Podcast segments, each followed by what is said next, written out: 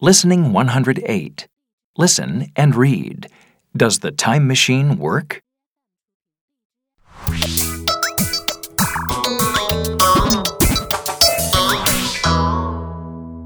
Chip, I've done it.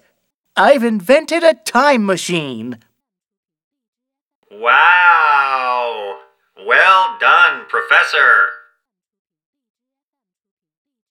The date you want to travel to is shown on this screen. When this button is pressed, the doors are closed and you are taken to a different time. I'm going to test the machine now. Okay, Professor.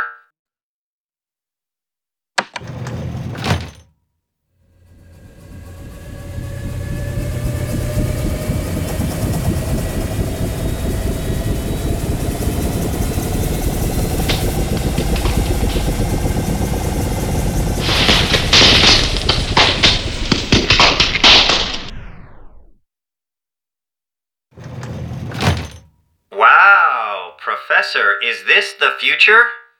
You look so old. No, Chip. The machine didn't work. Oh dear. Sorry, Professor.